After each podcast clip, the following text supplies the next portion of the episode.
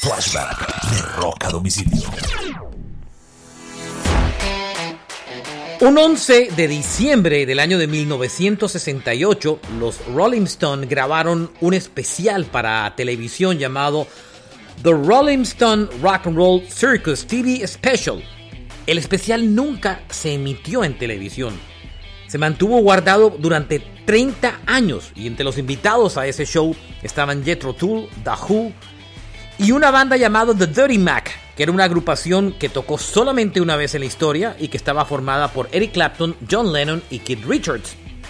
Curiosamente, Jagger no le gustó el proyecto, sin embargo aceptó muchos años después, 30 años después de su grabación, un 12 de octubre del 96, permitió que el show de televisión se presentara en un Festival de Cine en la ciudad de Nueva York y después se editó en una, especial, una versión especial en DVD y Blu-ray. Este fue un flashback de rock a domicilio.